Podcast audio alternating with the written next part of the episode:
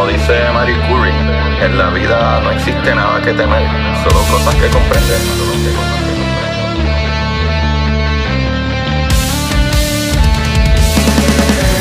Recuerden, Cori, buscar la manera de aprender que más le divierta.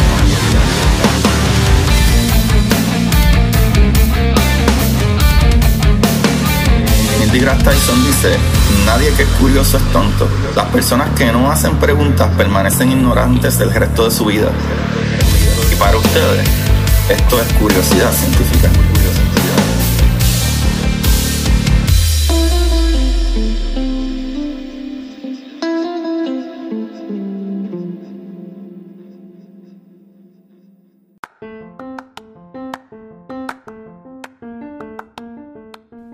Buenas Curiosidad Científica, bienvenidos sean todos nuevamente a este su programa de curiosidad. Con ustedes su host Agustín Valenzuela trayéndole las cosas, mera, bonitas, sorprendentes, maravillosas, especiales, que nos asustan y nos dan felicidad al mismo tiempo. Cosas tan maravillosas, ¿verdad? Que nos da el amor, el amor como en los programas, esto, bueno, no en los programas, en los anuncios, como salen en la joyería, demuestra tu amor con un diamante. El día de hoy, yo les voy a demostrar mi amor a ustedes, hablando de, de los planetas exteriores, y hay una peculiaridad con eso. que los planetas exteriores tienen una manera de verdad de demostrar amor, de acuerdo a las joyerías que salen en los anuncios. ¿Y sabes qué es eso? que planetas exteriores como Neptuno y Urano llueven diamantes, papito. Eso está el garete, corillo. Pero antes que todo, antes que nada, gracias a todos los que nos escuchan y le dan play semana tras semana. Y todos los que me escribieron por la conversación maravillosa de 2 horas y 15 minutos con Jorge. Mano, qué gran conversación. Tengo a la gente volando en canto. Yo volé en canto. Esa conversación estuvo buenísima.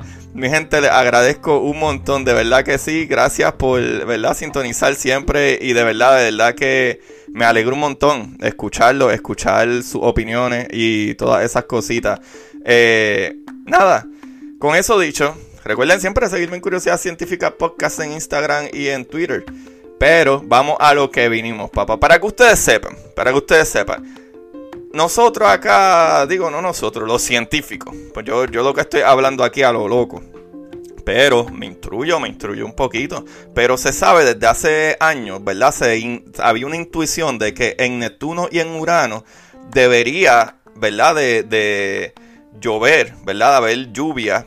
O le dicen lluvia, ¿verdad? Pero es porque cae del cielo eh, diamante pero es por la presión tan grande y la cierta temperatura que existen en esos planetas exteriores. ¿Sabe? En los cuatro planetas exteriores hay una presión que es ridículamente un montón de veces, miles de veces más fuerte que lo que nosotros tenemos aquí en el planeta Tierra. ¿Qué sucede?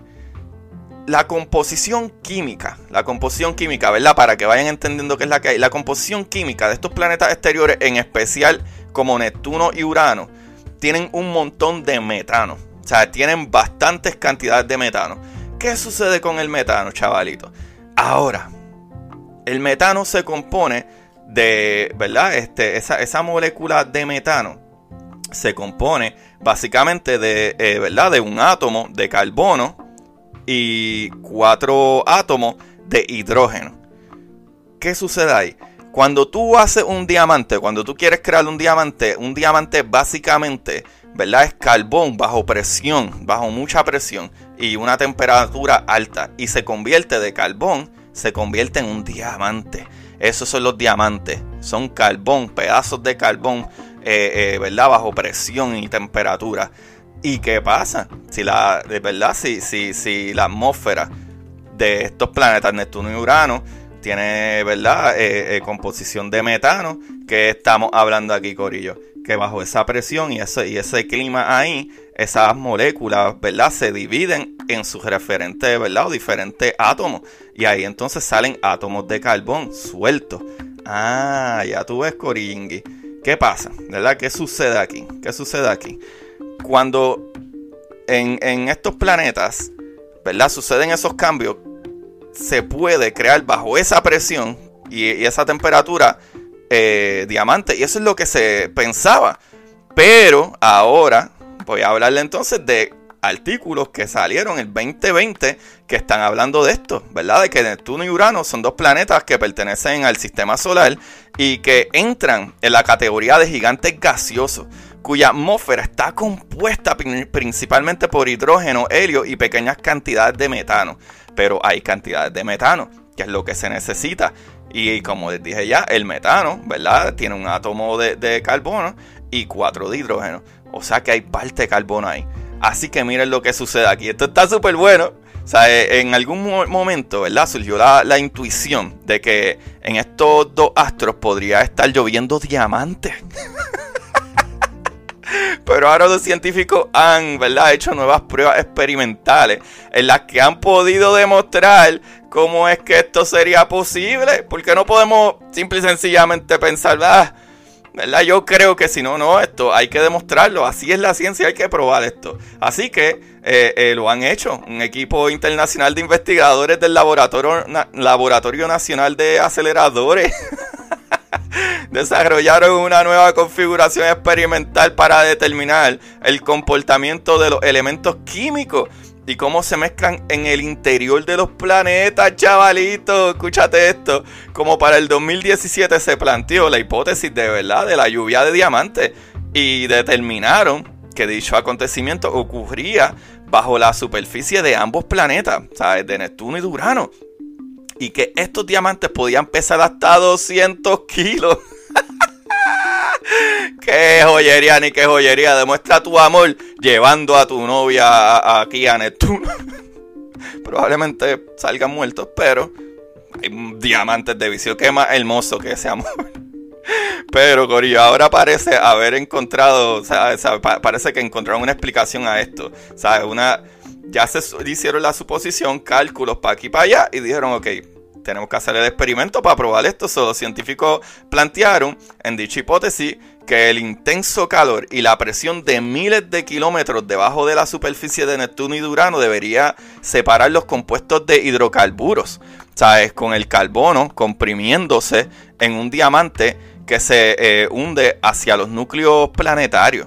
¿Qué quiere decir esto? Cuando hablan de ah, los compuestos de hidrocarburos. El hidrocarburo es un compuesto bien parecido al metano, pero el metano es, un elemento un poco más básico. Pero el hidrocarburo es básicamente como un metano en esteroide, o sea que tiene partículas de carbón, partículas de, hidrógeno y todas esas cositas.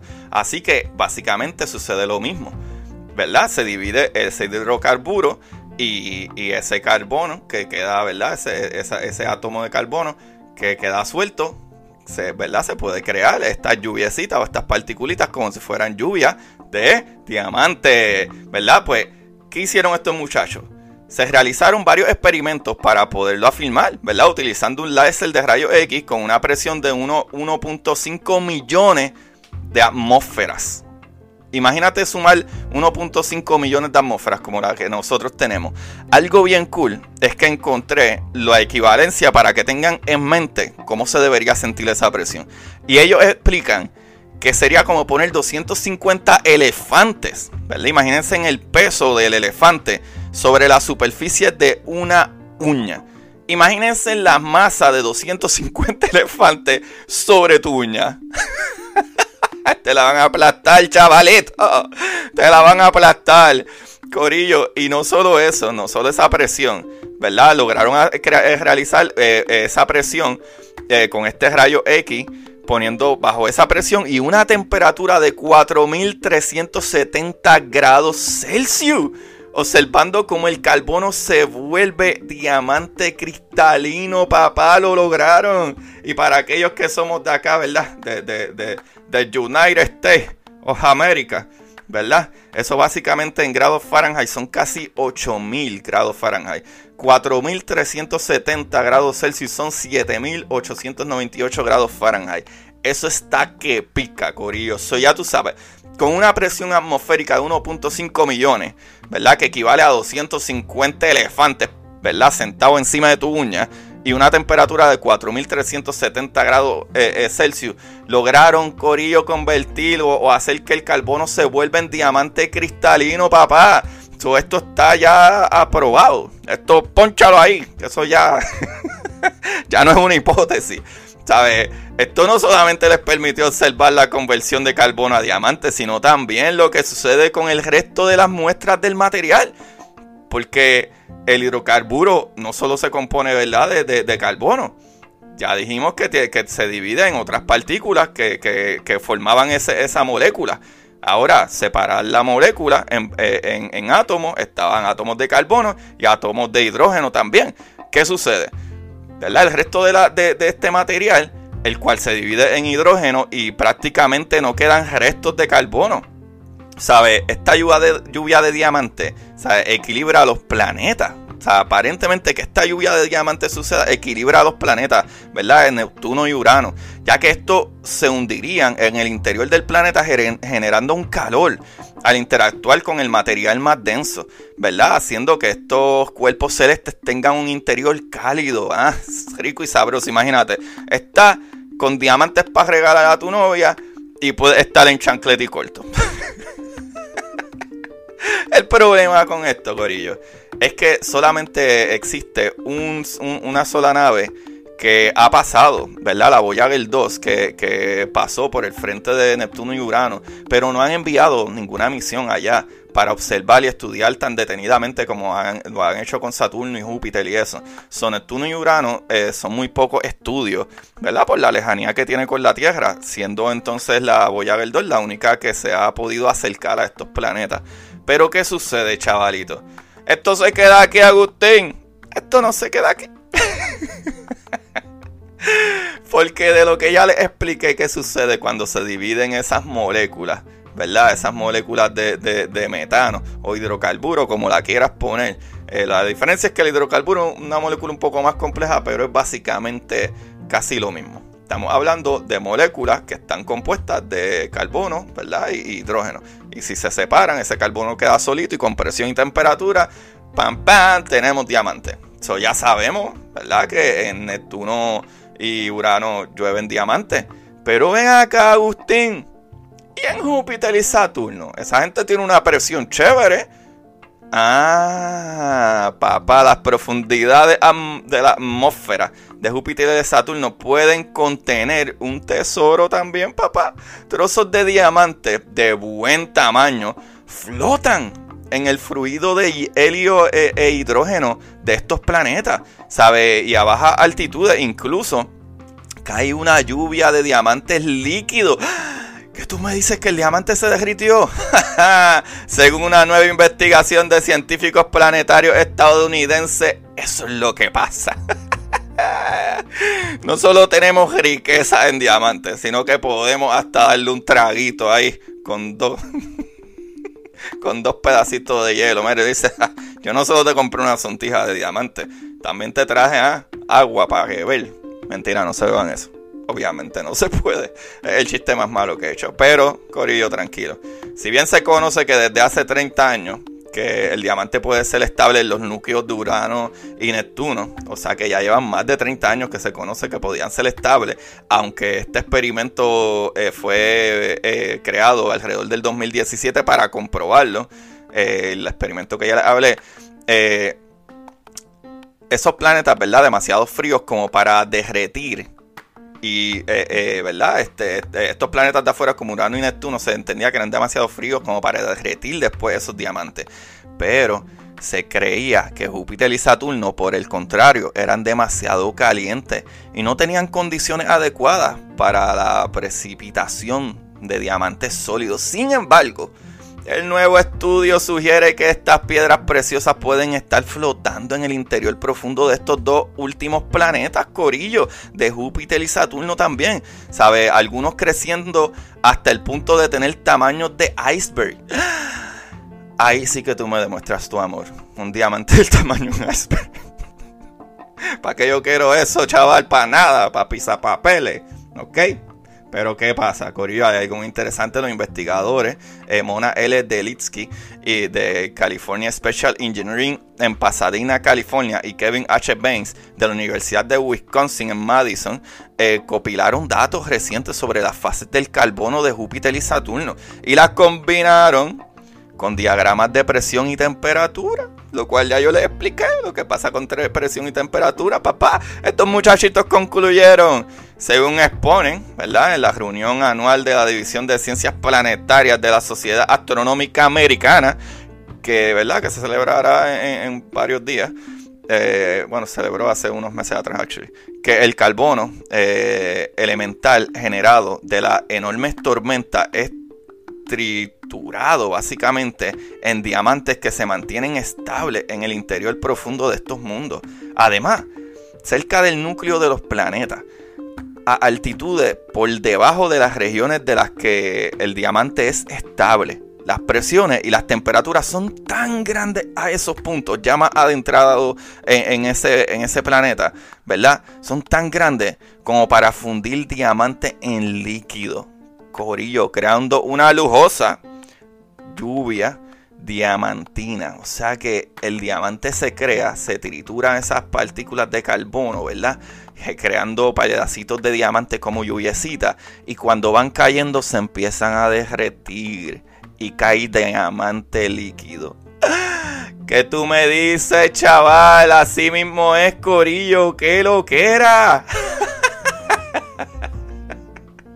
Este capítulo está bueno. ¿Quiénes sabían que llueven diamantes en los planetas exteriores, en los planetas de los gigantes gaseosos, papá? Sí, se entendía ya, ¿verdad? Que Neptuno y, Urano era algo bastante obvio, pero lo probaron con estos experimentos de estos láser. Pero más allá, nueva información sugiere que entonces en Júpiter y Saturno no solo llueven, y hay pedazos de diamantes por ahí cayendo al núcleo, sino que van bajando y la temperatura es tan extrema en esos planetas que estos diamantes se vuelven líquidos. O sea que tiene diamante líquido, lo cual se podría hablar, ¿verdad? Eh, eh, como, se, como se escribe en una novela, la tengo por aquí mal eh, Mares Alienígenas, de Springer 2013 editado por un reconocido artista en temas espaciales llamado Michael Carter, aparece un capítulo de Baines y Delitsky titulado Los mares de Saturno. Utilizando estos nuevos datos, se describe una historia sobre naves robóticas, ¿verdad? Eh, mineras que navegan en el profundo interior de Saturno en un futuro lejano, ¿verdad? Todo es fantasía, y recogen trozos de diamante. Las ilustraciones, ¿verdad? En ese libro muestran eh, como la, ¿verdad? Eh, eh, articulaciones de las sondas llegan a capturar y recoger los diamantes para el transporte a la Tierra, ¿verdad? En ese libro fantasioso. Eso no está tan lejos, papá. En mar alienígenas no están tan lejos. Ah, se puede navegar en mares de diamantes, papá. Ahí lo tienen.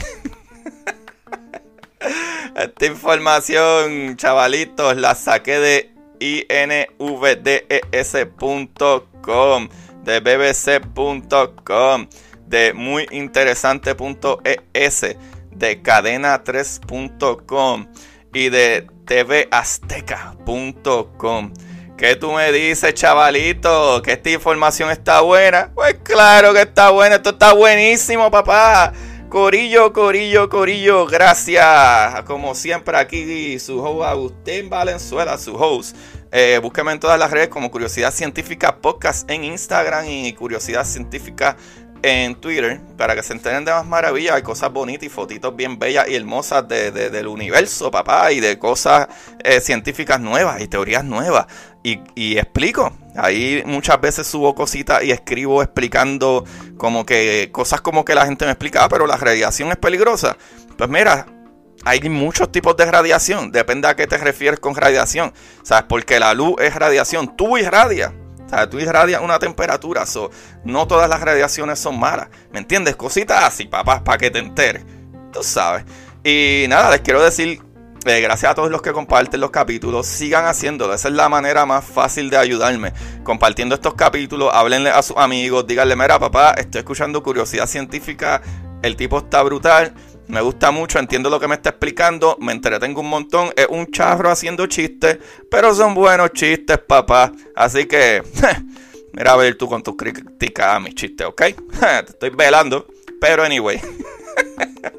Gracias a todos los que me ayudan con eso y también me pueden ayudar, mira, dándole un rating en Apple Podcast y también a los que quieran ayudar un poco más pueden ir a Anchor Listener Support y, y dar desde 99 centavos al mes o número 2 o 3 o 4, whatever, como lo quieras poner, que algo que me ayuda un montón, ve a Amazon y busca mi libro Curiosidad Científica, El Universo en Arroz con Habichuela. Curiosidad científica el universo en arroz con habichuela, mi libro, Corillo, mi libro, tengo mi libro afuera, está súper brutal. Curiosidad científica, el universo en arroz con habichuela en Amazon. O pueden escribir a Agustín Valenzuela y les va a aparecer de seguro en Amazon. Y van allí, si no, tírenme directamente a mí y yo se los envío. Mira, autografiado y todo. ¿Oíste? Así me ayudas para poder pagar los equipos de grabaciones y todo este trabajo que, se hace que realmente es de gratis, no tienen que hacerlo, pero ayudaría un poco más si económicamente no lo pueden hacer, pueden hacerlo, ¿verdad? Divulgando por ahí, que mira, escúchate a este tipo que parece que sabe de lo que, ¿verdad? De lo que está hablando. Corillo, el día de hoy no tengo ningún libro, eh, pero les puedo hacer una recomendación de eh, me estoy envolviendo viendo Titans, eh, una serie, ¿verdad? Live action, Titans, como de Batman, ¿verdad? había unos muñequitos que se llamaban Teen Titans. Pues no, esto es Titans y en verdad es un montón de acción y me gusta mucho. Se los voy a recomendar eso. Titans no la pueden ver con niños pequeños. Es bastante fuerte la serie. Pero está muy entretenida, está muy buena. Eh, es algo nuevo, ¿no? ¿no? veo como que la misma historia que siempre se inventan. Eso me gusta mucho por eso. Y número dos. Recuerden siempre buscar la manera de aprender que más les divierta, chavales. ¿Ok? Los quiero mucho. Gracias, gracias, gracias. Chequeamos.